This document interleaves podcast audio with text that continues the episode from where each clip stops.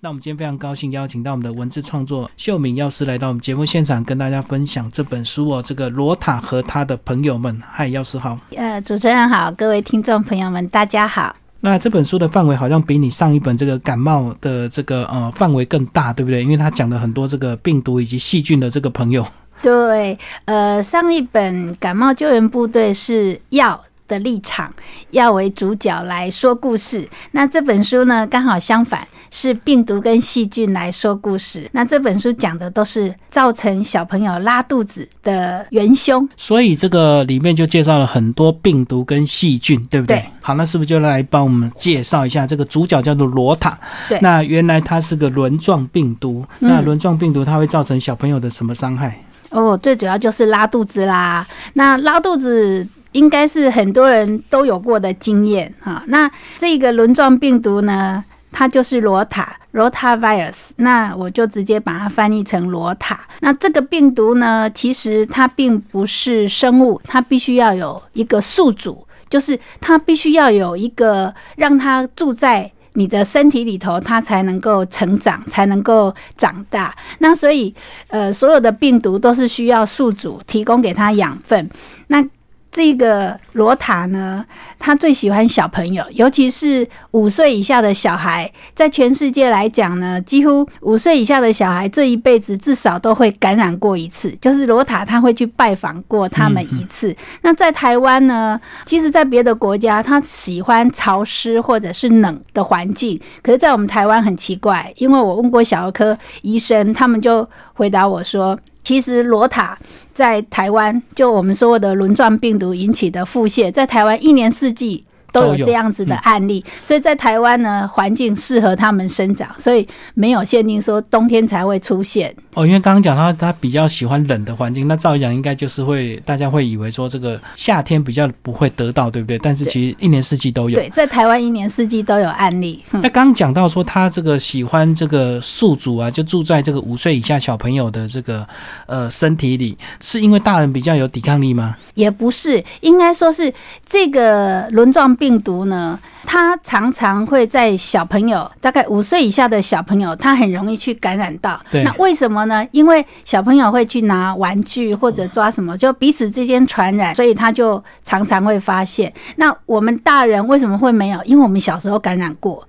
那这个轮状病毒呢，就是你第一次感染过之后，第二次、第三次症状会越来越轻微，然后大概你感染过两三次之后，你对它就几乎是可以有抵抗力了。所以为什么大人没听说？哎，怎么现在大人没有人感染到轮状病毒？是因为我们小时候感染过了，就因为我们从小到大搞不好感染过很多次，对，那症状越来越轻，到最后我们就没有感觉。对，那小孩通常都第一次感染，所以就会症状很明显，呃，很明显，很紧张，就对。对，这个罗塔它的特色就是这样，说第一次感染的时候可能会很症状很很明显，然后很严重。可是等到小孩子越来越长大，然后变成成人之后呢，对轮状病毒就稍微具有免疫力了。那在这本书里头就有讲到罗塔和他的朋友们。他其实还有一个朋友，也是病毒，就是我们所谓的诺罗病毒。对，我们常常听到这个诺罗，这个染到之后就会一直拉肚子。对，然后诺罗病毒呢，通常在台湾都是在大概十一月到隔年的二三月，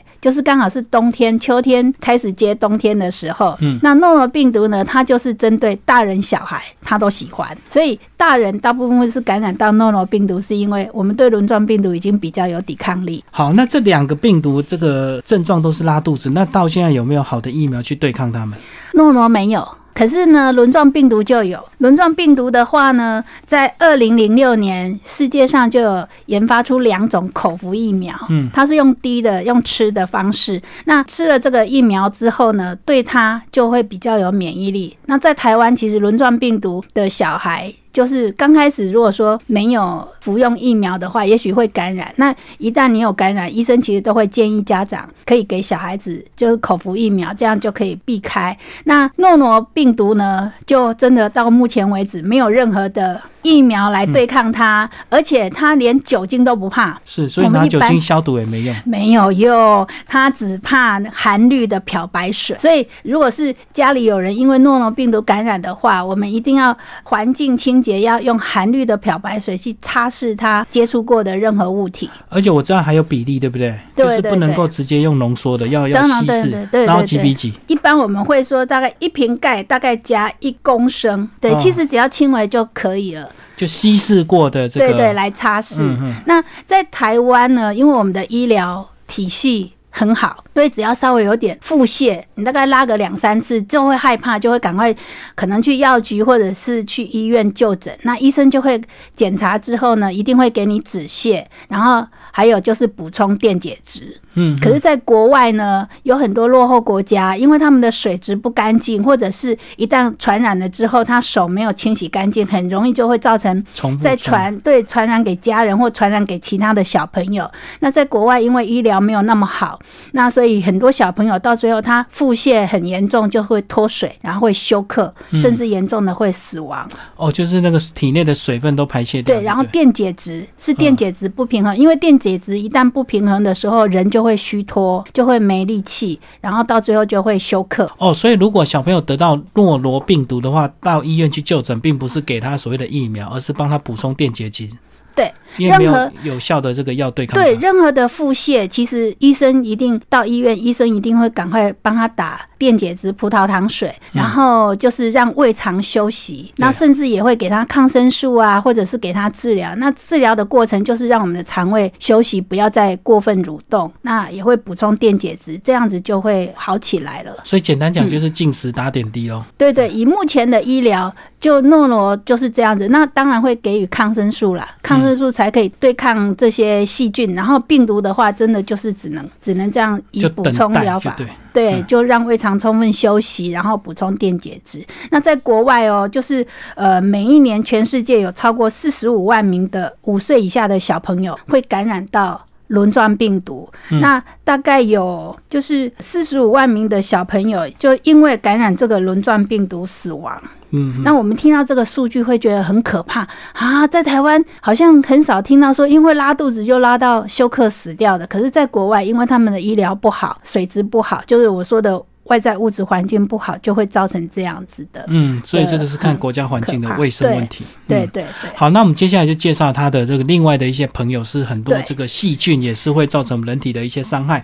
那我们最常听到就是大肠杆菌。对。然后这个常听到说，这个去检查冰品，然后这个冰里面好像都大肠杆菌超标。对。所以重点是超标的问题，对不对？不是有大肠杆菌的问题。哎，其实大肠杆菌每个人身体都有。哦，体内就有了。对，我们的肠胃道里头其实就就有这些。细菌，那大肠杆菌本来是健康正常的，就在我们的肠胃道里头。可是它如果跑到别的地方，比如说它跑到膀胱，就会造成膀胱炎；呃，跑到泌尿道就会造成泌尿道发炎。好，那所以它本来是正常的，应该在肠道里头帮助消化的细菌。可是它如果说跑到外面来，它的菌种就会突变，然后就会变成有毒的。那我们常见的就是夏天吃凉面，或者是有些东西放久了，它的大肠杆菌就。超标就是超过我们人体对超过我们人体可以接受的范围。那一旦说这样子，我们吃到肚子里头，超过我们的体内可以容纳的浓度，或者是它的那个剂量，或者是你吃进去的是有含有大肠杆菌含毒的，那它就会造成你拉肚子。就是吃到超过数量，超过我们人体能够负荷的这个数量，它可能就会跑到人体的其他器官，就对。嗯，因为它在肠胃道里头。本来是正常的，可是你如果从粪便里头排出来，它在空气中接触，它的菌种就是那个大肠杆菌，它就会跟空气接触，它就会突变变成含毒的大肠杆菌。然后一旦我们又吃到肚子里头去，它就跟我们原先肠胃道的健康正常的大肠杆菌是不符合的，就会造成拉肚子。就是已经变成突变的这个大肠杆菌。对对对，嗯嗯。好，那这个还有一页介绍这个金黄色葡萄球菌。对，就。造成我们拉肚子的还有很多细菌，就刚才的大肠杆菌之外呢，就最常见的是金黄色葡萄球菌，然后它是在我们身体的皮肤皮肤上面就有。那很多人就是老一辈的都说啊，不要一直舔手指头或者是指甲，对对对，因为我们的皮肤上面就有很多的。金黄色葡萄球菌。比如说你的手如果划伤了一个伤口，你不去理它，有时候就会有一个黄色的脓包，尤其是那个指甲的沟沟，有没有？嗯你一抽掉，然后诶过几天就红肿，然后就就就开始化脓，对。那个就是金黄色葡萄球菌。所以它在表面上，如果你没有伤口，它是不会对我们有危害的。对对对，不会。可是，一旦你有伤口，或者你把它拿来舔，吃就到嘴巴里，对对对，那这些细菌就会跟着进到肚子里头。如果它的量不多，当然就没有事情。可是如果它的量很多，或者刚好你的抵抗力很差，那你就把这些细菌都吃到肚子里头去，你就会拉肚子。所以这样讲就是我们的皮肤上随时都有这个金黄色葡萄菌。对。对对，那另外还有一种呢，这个大家听到非常害怕，这个霍乱弧菌霍乱弧菌是你吃到肚子里头，它会造成你又上吐又下泻。是那早期的时候还没有针对他的治疗，然后很多人就是会因为这样上吐下泻啊，得到霍乱。啊，又没有电解质补充，又没有好的药可以对抗，所以严重的患者大概有一半都会造成死亡。哦，以前医药没有那么发达，对，可是现在霍乱已经在台湾没有霍乱，没有再看到这样子的案例了。对，可是，在落后国家还是有、嗯所以霍乱弧菌是怎么样感染到我们人体里面的？水。就是不干净的水。水，对对，哦它它最主要是出现在饮水当中，所以像海洋也是水，海洋里头会有那种呃海洋弧菌。对，那我们平常的饮用水，早期可能是在井水啦或地下水里头会就没有。煮过的水就可能对，可是现在台湾没有了，嗯，嗯对，台湾已经很少发现，除非说出去旅游被感染。从国外带回来就对，对。所以我们会提倡说，你如果出去国外啊，绝对不要去喝到那些不干净的水或者是饮料，因为有时候那些东南亚国家或者比较落后国家，你买的饮料它并不是经过煮沸的，对，就会造成一些肠胃方面的问题。好，那最后还有一种叫做肠炎弧菌，嗯这个比较少听。哦，还有很多啦，就是其中呢，我们一般都会说尽量不要吃生食，或者是有一些海鲜呐、不干净的海鲜呐、那就是肠炎弧菌。它都会在这些地方出现，比如说冷冻的食品，如果说它冷冻的不是说很完整，或者是有一些吃一些生食，生的像沙西米啊，或者是没有煮熟的海鲜啊、螃蟹，那它就会附着在菜刀或者是砧板上面，哦，那就也会造成腹泻。那另外像鸡蛋啊、鸭蛋这些蛋壳啊，或者是牛奶或者是肉类。有一些细菌，像沙门氏杆菌，就会附着在我们常见的什么鸡鸭蛋的蛋壳上面。对，所以最好就是把东西煮熟，是这个最好的一个方对式。，那还有就是我们平常拿鸡蛋啊、拿蛋类的东西，它从鸡、鸭这些禽类的动物的肛门生出来的时候，通常一般有些是机器捡蛋的。那如果说它的过程当中没有洗洗得很干净，或者是说这当中有被污染的话，就常常会有这个沙门氏杆菌附着在上面。就是那个蛋壳有附着到鸡粪便的一些，对，嗯嗯，嗯，所以说，呃，像这些东西也都会常常有这些杆菌啊、弧菌出现。那还有一个是苍蝇，苍蝇身上呢会带了一个叫做次粒杆菌的细菌。嗯，那所以如果苍蝇粘黏过的东东西，我们不小心又拿来吃的话，也会造成腹泻。那那个造成腹泻的原因就是这个次粒杆菌。所以这样讲，要苍蝇这个粘的这个次粒杆菌，让我们这个拉肚子，它也是要一定的数量，对不对？对，通常呢，这些细菌的数量也是看个人的抵抗力。有些人哦如果胃肠 OK，、多的，对，那唯一比较我刚刚讲到说轮状病毒，那轮状病毒呢，它也是经由粪便跟手啊、唾液这样子会传染到到身体。那一公克里面就大概有十兆个轮状病毒。嗯，那这十兆个轮状病毒呢，只要有十到一百个，你去碰到了，你就会被传染。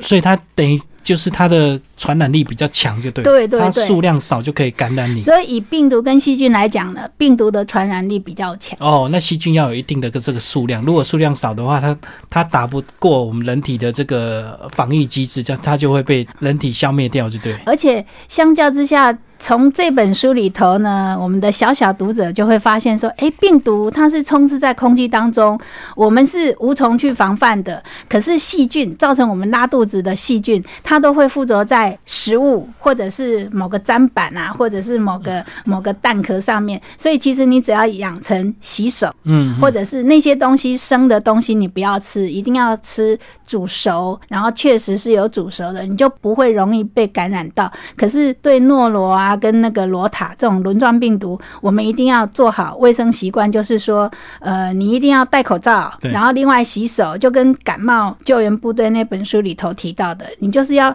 做好你的防卫机制，然后还有提升你的免疫力，这样子就比较不容易拉肚子，不容易感染。那跟小朋友介绍完这个呃罗塔和他的朋友们呢，最后这本书也提供一些问答 Q&A 啊，嗯，帮我们介绍一下。好，我们这里面呢，就是这一系列的书呢，助理健康保健室。那这里头就有告诉小朋友说，诶，问问小朋友，你有腹泻的经验吗？那那是一个什么样的感觉呢？那就是小朋友在在听完故事之后，他可以去醒思到自己曾经有这样子的经验，哈，对这本书他有确切的身体经验，那就可以分享说，诶，拉肚子的时候是什么样的感觉啊？那借由这本书里头又提到。让小朋友问问说：“诶，罗达跟他的朋友们是怎样拜访人类的呢？”那小朋友可能透过这样的书，就会知道说：“哦，原来他们都是经过手去摸到。”这些细菌或这些病毒，然后又吃到身体里头才会这样子，所以他透过这个故事的呈现，他就会知道说，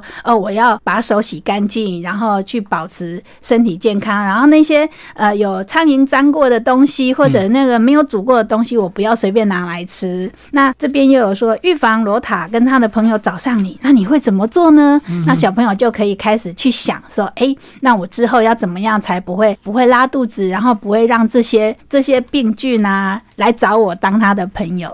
那今天非常感谢我们这个这本绘本的文字创作者蔡秀明药师哦，呃，为大家介绍罗塔和他的朋友们。然后这本书是由联经童书所出版。那听众朋友有兴趣，欢迎找这本书来读。好，谢谢。谢谢。